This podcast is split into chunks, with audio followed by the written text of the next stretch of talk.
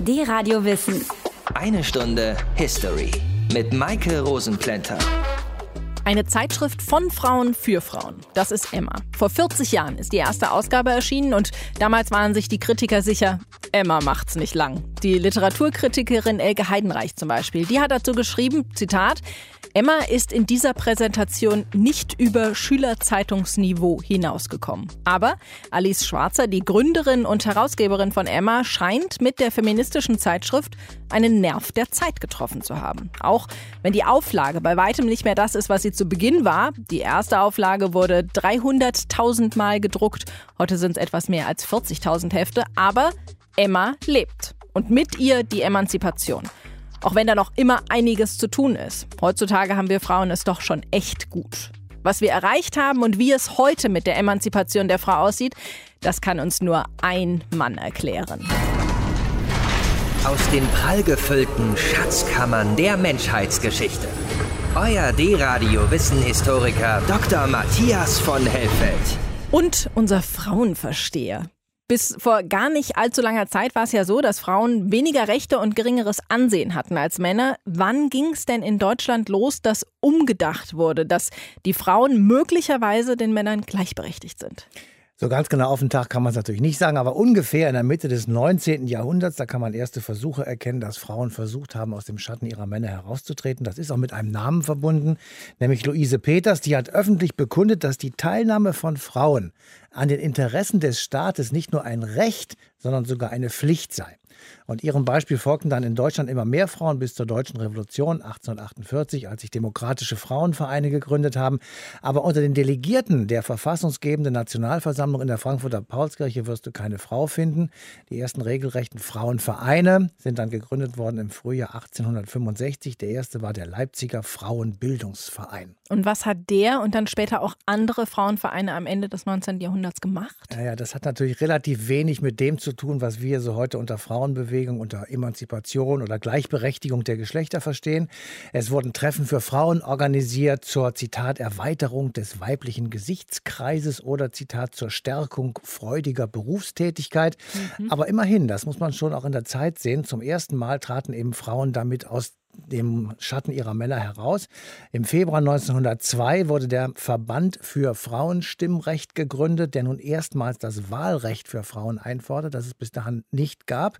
Das dauerte aber noch bis 1919 zur Weimarer Verfassung. Da nämlich bekamen die Frauen das volle Wahlrecht, aktiv wie passiv. Gab es denn auch Frauenverbände, die ein spezielles Programm hatten oder sich an eine bestimmte Gruppe von Frauen gewandt haben? Ja, äh, die gab es natürlich. Und die bekannteste, man kann es hier nicht alle aufzählen, aber die bekannteste war sicher die von Clara Zetkin gegründete sozialistische Frauenbewegung, die natürlich ganz nach dem marxistischen Weltverständnis davon ausging, dass, Zitat, die niedrige gesellschaftliche Stellung des weiblichen Geschlechts nicht in der jeweils von Männern gemachten Gesetzgebung, sondern in den durch wirtschaftliche Zustände bedingten Eigen Eigentumsverhältnissen zu suchen ist. Zitat Ende. Das ist natürlich eine extreme Position und isolierte natürlich die sozialistische Frauenbewegung ein wenig von den anderen. Und logischerweise traten dann die Sozialistinnen auch dem Ende März 1894 gegründeten Bund Deutscher Frauenvereine nicht bei. Trotzdem wuchs dieser Bund. 1913 gehörten ihm bereits 2200 Frauenvereine mit ungefähr jedenfalls etwa einer halben Million Mitglieder an. Mann und Frau gleichberechtigt. Für uns heute im Grunde alltäglich, auch wenn es in der Realität nicht immer so ist. Aber im Vergleich zu den Jahrhunderten vorher haben wir es doch schon weit gebracht. Kann sich also nur noch um Jahre handeln, bis Frauen tatsächlich gleichberechtigt sind. Reden wir drüber hier bei Eine Stunde History. D-Radio Wissen. Stolze Frauen auf dem Cover von Zeitschriften sieht man heute relativ häufig, aber noch vor ein paar Jahren war das nicht so. Da waren Frauen für die Hausarbeit und die Kinder zuständig. Karriere, Stolz, eine eigene Meinung, das ziemte sich nicht. Die Zeitschrift Emma hat viel dazu beigetragen, dass es heute so ist, wie es ist. Sandra Döter aus dem History Team blättert mit uns mal durch die Frauenzeitschrift. Seit gestern gibt es mit 200.000 Startauflage eine neue Zeitschrift, Emma mit Namen. Emma wird jeden Monat nicht nur in der Bundesrepublik und West-Berlin, sondern auch in den meisten westeuropäischen Ländern, in den USA und Kanada zu haben sein. Emma ist der freiheitsdurstigen, emanzipierten Frau gewidmet. Nun ist ja das gar nicht so selten, dass äh, sich Frauenzeitschriften einen weiblichen Namen geben. Auch Sie haben einen weiblichen Namen gewählt. Emma Emanzipation oder wie kam sie auf gerade diese ja. doch etwas deftigen Namen? Wir haben ja schon einen sehr emanzipierten Ruf. Da auch noch einen emanzipierten Namen zu nehmen, Stil Amazone oder so, also das fanden wir irgendwie überflüssig. Und an Emma hat uns gefallen einmal die kleine Anspielung auf Emanzipation, aber das nur nebenbei. Und zum anderen auch, dass es so ein guter alter Frauenname ist. Die erste Auflage von 200.000 Stück ist innerhalb von drei Tagen vergriffen. Die schnell nachgelegten 100.000 auch. Niemand hat das erwartet, auch wenn die Emma überfällig ist. Gleichberechtigung von Frauen und Männern? 1977 Fehlanzeige. Da dürfen bis zum Ende des Jahres Männer noch darüber entscheiden, ob ihre Ehefrauen berufstätig sein dürfen oder nicht. Die Nummer 1 enthält unter anderem ein attraktives Titelbild der vier festen Redakteurinnen, Berichte über Romy Schneider, über unterschiedliche Chancen von Mördern und Mörderinnen, über arbeitslose Ehemänner, Hinweise zur Anatomie des männlichen Körpers und praktische Ratschläge zur Reparatur eines Ausgussrohres. Selbst ist die Frau.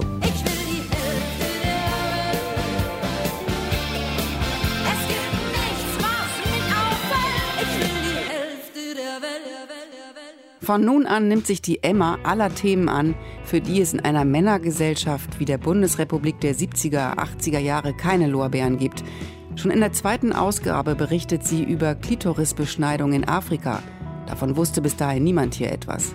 Sie spricht über Gewalt gegen Frauen und über Abtreibung, über lesbische Liebe und überhaupt weiblichen Sex. Sie engagiert sich gegen den Abtreibungsparagraphen 218 und gegen Pornografie.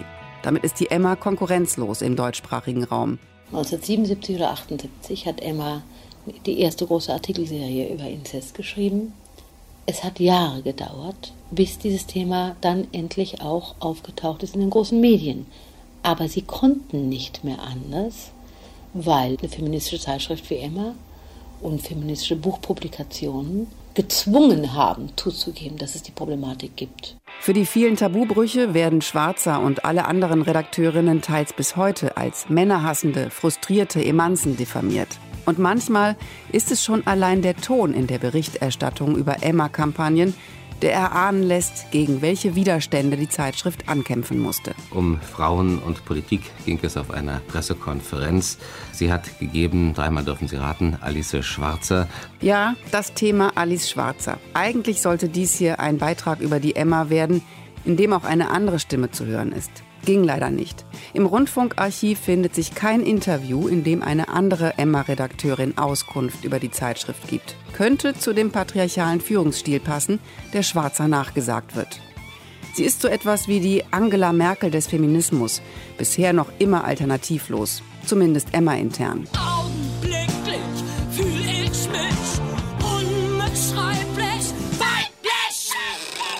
Um die Jahrtausendwende herum war relative Ruhe um Alice Schwarzer und die Emma eingekehrt. Danach hat sie wieder ordentlich für Kontroversen gesorgt und sich unbeliebt gemacht. Zum Beispiel, weil sie sehr früh davor warnte, welches Gewaltpotenzial Frauen von Fundamentalisten zu befürchten haben. Und dass man mit dem türkischen Präsidenten Erdogan eigentlich keine Deals eingehen kann, weil er die Rechte von Frauen nicht fördern wird. Auch damit lag Alice Schwarzer richtig.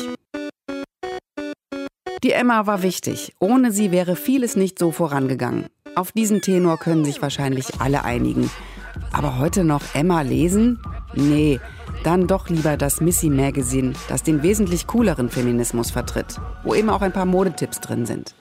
Wer aufrecht steht, da fährt viel Gegenwind. Ich hab mir einen Namen gemacht, Queer Feminist im Aber Vorsicht vor einer Fehleinschätzung. Die Missy hat eine Auflage von 25.000, die Emma gut 10.000 mehr. Und nach eigenen Angaben wird die Emma zum allergrößten Teil von Frauen unter 30 gelesen. Und ein paar Männern. Hat also weiter Zukunft, könnte man sagen. Eben, weil, wie gesagt, Emma ist der freiheitsdurstigen, emanzipierten Frau gewidmet. Sandra Döter über Emma, deren erste Ausgabe im Januar 1977 erschienen ist.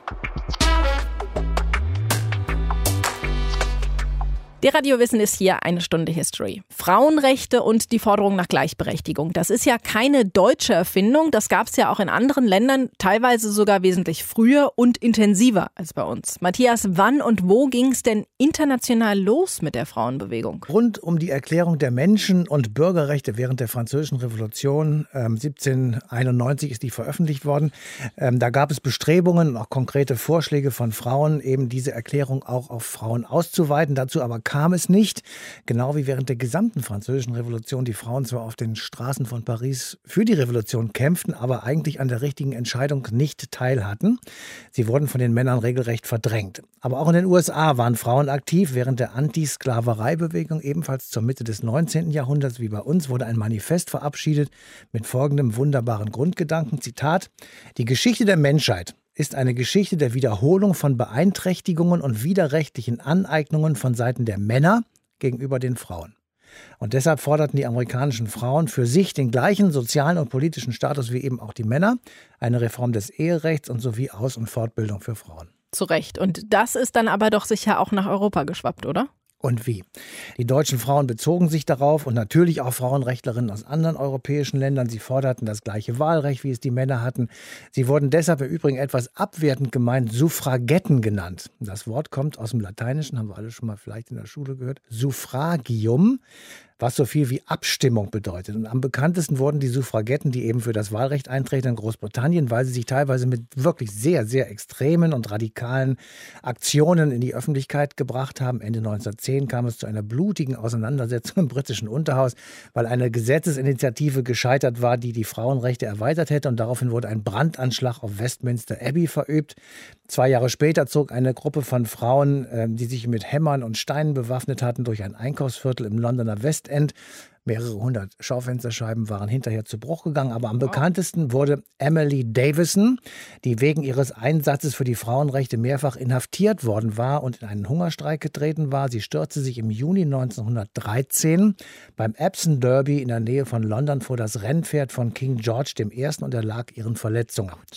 Das wurde natürlich in der Öffentlichkeit diskutiert, aber trotz dieses harten Kampfes wurde den Frauen in England erst 1928 das Wahlrecht gegeben. In den USA wurde der 19. Zusatzartikel zur Verfassung aufgenommen und der lautet, das Wahlrecht der Bürger der Vereinigten Staaten darf von den Vereinigten Staaten oder einem Einzelstaat nicht aufgrund des Geschlechts versagt oder beschränkt werden. Ein richtig guter Zusatzartikel. Das stimmt. Und bleibt zu hoffen, dass die USA auch in Zukunft ein Vorbild für andere Staaten bei dem Thema bleiben. Die Radio Wissen. Eine Stunde History. Es ist ja tatsächlich noch nicht lange her, da hatten Frauen nicht wirklich Rechte. Sie durften kochen und putzen und Kinder kriegen, aber wählen, ihre Meinung sagen, arbeiten, ohne Erlaubnis der Eltern oder des Ehemanns den Führerschein machen, das war nicht drin. Und genau mit dem Thema beschäftigt sich Professor Jens Jäger an der Uni Köln. Hallo, Herr Jäger. Ja, hallo. Woran hat es gelegen, dass bis zum Beginn des 20. Jahrhunderts Frauen nicht gleichberechtigt waren, nicht wählen durften und zum Beispiel in den Gedanken der Französischen Revolution überhaupt keine Rolle gespielt haben? Ja, das ist eine jahrtausendelange Entwicklung im Grunde genommen, die immer wieder Männer privilegiert hat und sehr klare Trennungen zwischen weiblicher und männlicher Sphäre vorgenommen hat. Und was hat dann den Ausschlag gegeben, dass diese Emanzipation in Europa begonnen hat? Den Ausschlag hat sicherlich gegeben die Aufklärung, französische Revolution, eine langsame Veränderung im Denken. Also es gibt sehr viele Faktoren, die da eine Rolle spielen. Und was war dann tatsächlich so, das, wo Sie sagen, okay, das war möglicherweise ein Wendepunkt der Geschichte? Ich würde tatsächlich sagen, es ist im 18. Jahrhundert die Aufklärung, die eben ein ganz anderes Menschenbild entwickelt. Kann man denn die Welt heute in Regionen einteilen, zum Beispiel in Regionen, in denen Frauen gleichberechtigt sind und da, wo sie es weniger sind oder gar nicht? Das kann man machen, ist aber natürlich eine sehr komplizierte, komplexe Angelegenheit. Aber generell sagt man so, im Norden, in dem, was man so als Westen bezeichnet, haben Frauen größere Rechte als in den südlicheren Erdteilen. Aber da gibt es auch große Unterschiede. Sogar in Europa ist es ja so, dass die nördlichen Länder ja noch emanzipierter sind als die südlichen, oder? Ja, sie gelten als emanzipierter als die Staaten, wo die rechtliche Gleichberechtigung weiter fortgeschritten ist und wo die Ungleichheiten geringer ausfallen. Haben Sie eine Erklärung, warum das so ist? Das hängt mit den gesellschaftlichen Entwicklungen zusammen. in diesen Ländern, die eben relativ frühzeitig auch eine starke Frauenbewegung haben, wo Frauen gemeinsam mit Männern es erkämpft haben, äh, die gleichen Rechte nicht nur zu haben, sondern tatsächlich auch zu leben. Also weil in vielen Ländern sind die Rechte im Prinzip gleich, aber in der Realität sieht das ganz anders aus. Und wenn dann ein Land damit angefangen hat, dann geht das so ein bisschen auf die Nachbarländer über und deshalb ist das so, so regional unterschiedlich oder und es braucht eben länger, bis es im Süden angekommen ist? Ganz so einfach ist es natürlich nicht. Also das wäre natürlich sehr schön, wenn man diesen Dominoeffekt hätte, aber manchmal führt es ja auch gerade dazu, dass die Nachbarn dann sagen, nee, genau das wollen wir nicht. Es gibt Länder, in denen nach unserem Verständnis bis heute die Rechte von Frauen nicht gewährt sind. Nach westlichem Verständnis ist das zum Beispiel in Saudi-Arabien so, da ist es das Gegenteil. Wie schätzen Sie diese Situation ein? Also solange es keine Reformation in den islamischen Ländern gibt, also eine Reformation, wie wir sie in Europa erlebt haben, bleibt das ein, ein Problem, weil im Islam eben die Geschlechtertrennung sehr stark und sehr rigoros vorgenommen ist. Das heißt, es muss eine, erst eine langsame Entwicklung geben, eine Modernisierung innerhalb dieser Gesellschaften. Es gibt aber auch in Saudi-Arabien zum Beispiel eine sehr aktive Frauenbewegung, die versucht, eben bestimmte Rechte zu erkämpfen und so schrittchenweise peu à peu voranzugehen. Jetzt gibt es ja hier in Deutschland die große Diskussion um das Kopftuch, um die Burka, um den Ganzkörperschleier. Das sind ja eben alles Symptome der Unterdrückung der Frau in diesen Religionen. Jetzt wird in Deutschland eben darüber diskutiert oder in ganz Europa, das zu verbieten. Teilweise wurde es ja jetzt auch schon äh, verboten. Sehen Sie diesen Druck von außen auch als Möglichkeit an, da eine Emanzipation, ich sag mal, zu erzwingen? Also Druck von außen führt meistens eher zu Gegendruck. Also gerade diejenigen, die an der Macht sind, werden versuchen, die bestehenden Verhältnisse zu bewahren. Und zu Kopftuch, Burka und so weiter und so fort, da muss man auch sehr vorsichtig sein, weil das ja auch eine Möglichkeit ist, überhaupt für Frauen in diesen Ländern in der Öffentlichkeit sich zu bewegen. Wenn sie das sozusagen nicht machen, sind sie ans Haus gefesselt innerhalb dieser Gesellschaften. Also das ist sehr komplex. Professor Jens Jäger war das. Wir haben gesprochen über die internationale Emanzipation der Frauen und wo sie eben nicht stattgefunden hat. Vielen Dank Ihnen. Ja, danke schön. Frauenemanzipation. Das ist so ein Ding, was man oft mit den 68ern und den Jahren danach in Verbindung bringt. Aber kurz nach dem Zweiten Weltkrieg, da waren Frauen für die Geschichte Deutschlands auch schon mal ganz wichtig gewesen, nämlich als sogenannte Trümmerfrauen. Sie wurden lange als die Frauen glorifiziert, die die zerbombten Städte in Deutschland und Österreich von Trümmern und Schutt befreit haben. Dr. Leonie Treber sagt aber, dass das nichts mit der Realität zu tun hat. Darüber hat sie ein Buch geschrieben und darüber sprechen wir jetzt auch. Hallo, Frau Treber. Ja, hallo. Die Trümmerfrauen sollen, so die Meinung vieler Historiker, Deutschland wieder aufgebaut bzw. vom Schutt der zerbombten Städte befreit haben. War das was, was die Frauen freiwillig gemacht haben? Man muss erstmal damit beginnen, dass Frauen tatsächlich bei der Trümmerräumung eine nachrangige Rolle spielten und dass es Frauen als sogenannte Trümmerfrauen, die tatsächlich ähm, in die Trümmerräumung involviert waren, vor allem in Berlin und in der sowjetischen Besatzungszone gab. Diese Frauen wurden als Bauhilfsarbeiterinnen von den Arbeitsämtern zur Trümmerräumung eingesetzt es war genau eben nichts, was sie freiwillig oder selbstlos taten, sondern sie machten es aus sozialen Zwängen. Das waren Frauen, die arbeitslos waren, die kein Geld hatten, die ähm, keine Sozialfürsorge mehr bekommen haben und die eben dann von den Arbeitsämtern mehr oder minder gezwungen wurden, diese Arbeiten zu machen, weil wenn sie es nicht gemacht hätten, hätten sie keine Lebensmittelkarte bekommen. Es galt sozusagen in Berlin und der sowjetischen Besatzungszone das Motto, wer nicht arbeitet, der soll auch nicht essen. Und wenn sie eben als Bauhilfsarbeiterin Trümmer räumten, dann bekamen sie die zweithöchst rationierte Lebensmittelkarte. Abgesehen von der ähm, sowjetischen Besatzungszone und Berlin kannte man das äh, Phänomen, dass Frauen in die Trümmerräumung involviert waren, so gut wie gar nicht. Was waren das denn für Frauen, die in diesen beiden Bereichen in die Trümmerräumung involviert wären? Das waren arbeitslose Frauen. Also äh, von den Arbeitsämtern ähm, in Berlin und in der sowjetischen Besatzungszone es mussten sich alle registrieren lassen. Das war in den anderen Besatzungszonen auch so. Allerdings hatte das in den anderen Besatzungszonen eher Volkszählungscharakter und in Berlin und in der sowjetischen Besatzungszone wurden diese Arbeitslosen eben direkt zu ähm, Arbeitseinsätzen, unter anderem bei der Trümmerräumung, eingesetzt. Allerdings muss man auch dazu sagen, zum Beispiel in Berlin, die ähm, Trümmerräumung durch Frauen war kein Massenphänomen. da zu Spitzenzeiten ungefähr 26.000 arbeitslose Frauen ähm, eingesetzt wurden und ähm, dem gegenüber standen etwa 500.000 Frauen im arbeitsfähigen Alter, sodass man eben sieht, es waren ein kleiner Teil von Frauen, die das in Berlin gemacht haben und im Gegensatz zu den anderen Besatzungszonen eben im Verhältnis viele, weil man das Phänomen eben in der amerikanischen, britischen und französischen Besatzungszone so in der Regel nicht kannte. Wie wurden denn die Frauen in der Nachkriegsgesellschaft äh, gesehen? Welche Funktion haben sie da übernommen? Also da muss man ganz fein unterscheiden, wenn man sich eben die DDR anguckt dann haben die Trümmerfrauen eine große Rolle gespielt, weil sie eben auch ein reales Phänomen waren. Dort wurde eben letztlich auch durch Medienkampagnen in der unmittelbaren Nachkriegszeit der Begriff und die Stereotype der Trümmerfrauen geboren, weil man da eben durch die Trümmerfrau ein Vorbild für die Frauen schaffen wollte, um eben bei der Trümmerräumung aktiv zu werden. Und davon ausgehend wurde in der DDR dann eben auch nahtlos angeknüpft. Dort war ja einfach eine ganz andere Frauenpolitik als in der BRD en vogue. Und da war sozusagen die Trümmerfrau ganz schnell ein Vorbild für die Gleichberechtigung der Frau. Und sie wurde eben auch als Erbauerin des Sozialismus als Gründungsmythos gepflegt und das wirklich ausgehend von der Gründung ähm, der DDR bis zur Wende. Das heißt, diese Arbeit als Vorbild für andere Frauen hat das Selbstverständnis der Frauen beeinflusst, sie möglicherweise in Richtung Emanzipation verändert? Das Selbstverständnis der Frauen würde ich bezweifeln. Es war staatlich strukturiert von der DDR. Das war sozusagen ein staatlich geprägtes Bild, was in die Gesellschaft reintransportiert wurde. In der BRD war das komplett anders. Also dort hat man in den 1950er Jahren tatsächlich nur in West-Berlin eine positive Erinnerung an die Trümmerfrauen, was ähm, durch erinnerungspolitische Akte wie Bundesverdienstkreuzverleihung an Trümmerfrauen oder die Errichtung eines Trümmerfrauendenkmals ähm, deutlich wird.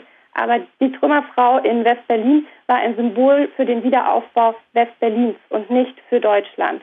In der restlichen BRD war es in den 1950er Jahren wirklich sehr still um die Trümmerfrau geworden. In den ganzen Debatten um die Gleichberechtigung der Frau, die man dort eben führte, ähm, in der BRD spielte die Trümmerfrau überhaupt keine Rolle. Wo man die Trümmerfrau tatsächlich findet in den 1950er Jahren, ist als Gegenbild der DDR-Frau. Also das gab ja auch sozusagen Systemkonkurrenzen zwischen der BRD und der DDR. Man hat geschaut, welche Frauenpolitik machen die einen und welche machen die anderen. Und man hat von der BRD auf die DDR geschaut und gesagt, das, was dort unter Gleichberechtigung der Frau verstanden ist, ist die Eingliederung der Frau in die Erwerbstätigkeit und vor allem in Männerberufe. Und das wurde in der BRD ganz schlecht gesehen. Und dafür wurde die Trümmerfrau instrumentalisiert. Man hat gesagt, im Osten müssen die Frauen immer noch Steine klopfen und das ist genau das, was wir nicht wollen. Das ist sozusagen das Negativbild. In der BRD hatte die Trümmerfrau keinerlei Bedeutung. Dr. Leonie Treber hat die Trümmerfrauen erforscht und ist zum Schluss gekommen, dass sie nicht diese selbstlosen Wesen waren, die mit ihren bloßen Händen den Schutt von den Straßen geräumt haben. Danke Ihnen für das Gespräch. Ja, sehr gerne. Vielen Dank auch. D-Radio Wissen. Eine Stunde History. Heute ist für Frauen hier in Europa ja schon vieles einfacher als noch vor wenigen Jahren. Im Grunde dürfen wir alles, was die Männer auch dürfen. Zumindest in der Theorie. In der Praxis sieht das allerdings häufig noch anders aus. Frauen verdienen oft weniger als ihre männlichen Kollegen. Und Frauen in Führungspositionen, die sind deutlich seltener anzutreffen als männliche Chefs. Wenn dann noch Kinder ins Spiel kommen, dann werden Frauen erst recht häufig ins Abseits geschoben.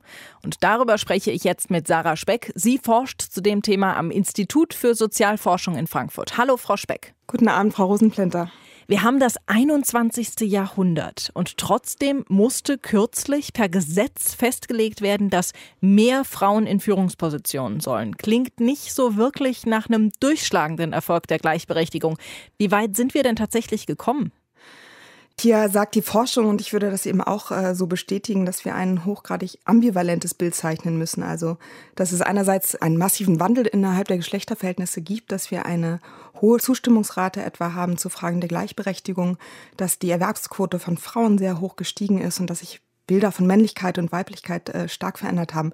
Andererseits zeigen Studien immer wieder, dass wir einen großen Fortbestand von traditionellen Geschlechterbildern haben, auch von Strukturen der Arbeitsteilung. Wir haben Phänomene wie die gläserne Decke weiterhin. Wir haben einen fortbestehenden Sexismus im Alltag und eine fortwährende Diskriminierung von Frauen im Berufsbereich. Und ein weiteres Problem, was immer wieder auch in Studien festgestellt wird, ist der Fortbestand geschlechtlicher Arbeitsteilung, insbesondere in der Hinsicht, dass der Haushalt meistens in Händen von Frauen bleibt. Also auch bei Paaren, die sich als gleichberechtigt verstehen und meinen, alles 50-50 zu machen oder das als Anspruch haben, dass es auch in diesen Fällen meistens so ist, dass die Frauen den Großteil der Haus- und Sorgearbeit stemmen. Und trotzdem quengeln manche Männer, sie würden sich jetzt durch dieses ganze Gerede über Emanzipation und Gleichberechtigung vernachlässigt fühlen. Haben die Männer die Gleichberechtigung trotzdem grundsätzlich akzeptiert? Finden Sie das so im Allgemeinen in Ordnung? Es ist, wie gesagt, insgesamt so, dass die Zustimmungsraten zu Gleichberechtigung sehr hoch sind und dass auch öffentlich kaum ein Mann sagen würde, dass Frauen weniger wert sind oder bestimmte Dinge partout nicht machen könnten. Und es ist schon so, dass auch viele Männer sich im Prinzip mit Fragen der Gleichberechtigung einverstanden erklären.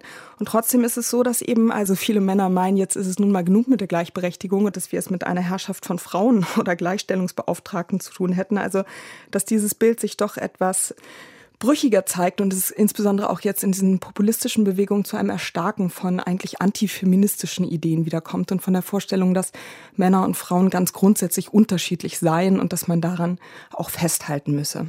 Bei meiner Großmutter und mir sehe ich einen großen Unterschied, wenn es um die Einstellung zur Gleichberechtigung geht. Gibt es da tatsächlich so einen Generationenunterschied in dieser Einstellung? Den gibt es, würde ich sagen, auf jeden Fall. Also allein schon dahingehend, dass natürlich jugendliche, junge Menschen heutzutage in einer Welt äh, aufgewachsen sind, in der selbstverständlich Frauen erwerbstätig sind oder wir eben eine Bundeskanzlerin haben oder so. Trotzdem ist es so, wir finden auch äh, jetzt wieder ein Erstarken von klassischen traditionellen Geschlechterbildern. Also denken Sie etwa an so etwas wie Computerspiele, was ja ein wichtiges Medium für junge Leute ist, für junge Menschen. Und dort finden wir wirklich erstaunlich traditionelle bis sexistische Darstellung von Weiblichkeit und Männlichkeit. Insofern würde ich sagen, also auch für die jungen Leute sind, ist es in einer Hinsicht Gleichberechtigung selbstverständlich und gleichzeitig zeigt sich immer wieder auch in populärkulturellen Darstellungen, dass wir es mit einem Fortbestand von ganz klassischen Bildern zu tun haben. Was sind diese klassischen Bilder, die in Computerspielen zum Beispiel vorkommen? Ach, da finden Sie zum Beispiel in sehr bekannten Spielen eine Vielfalt männlicher Figuren und eine sehr geringe ähm, Zahl von weiblichen ähm, Figuren, die sehr stereotyp, nämlich mit großen Brüsten dargestellt werden oder wo eben auch sexualisierte Gewalt ein großes Thema ist. Also Lara Croft ist zwar eine starke Frau, aber eben sexistisch dargestellt. So in etwa kann man das sagen, ja. Okay, was ist denn jetzt, abgesehen von realistischeren Frauenbildern in Computerspielen, was ist denn jetzt noch zu tun, damit das mit der Gleichberechtigung so richtig klappt? Zum einen müssen weiter institutionelle und auch rechtliche Maßnahmen und Instrumente entwickelt werden.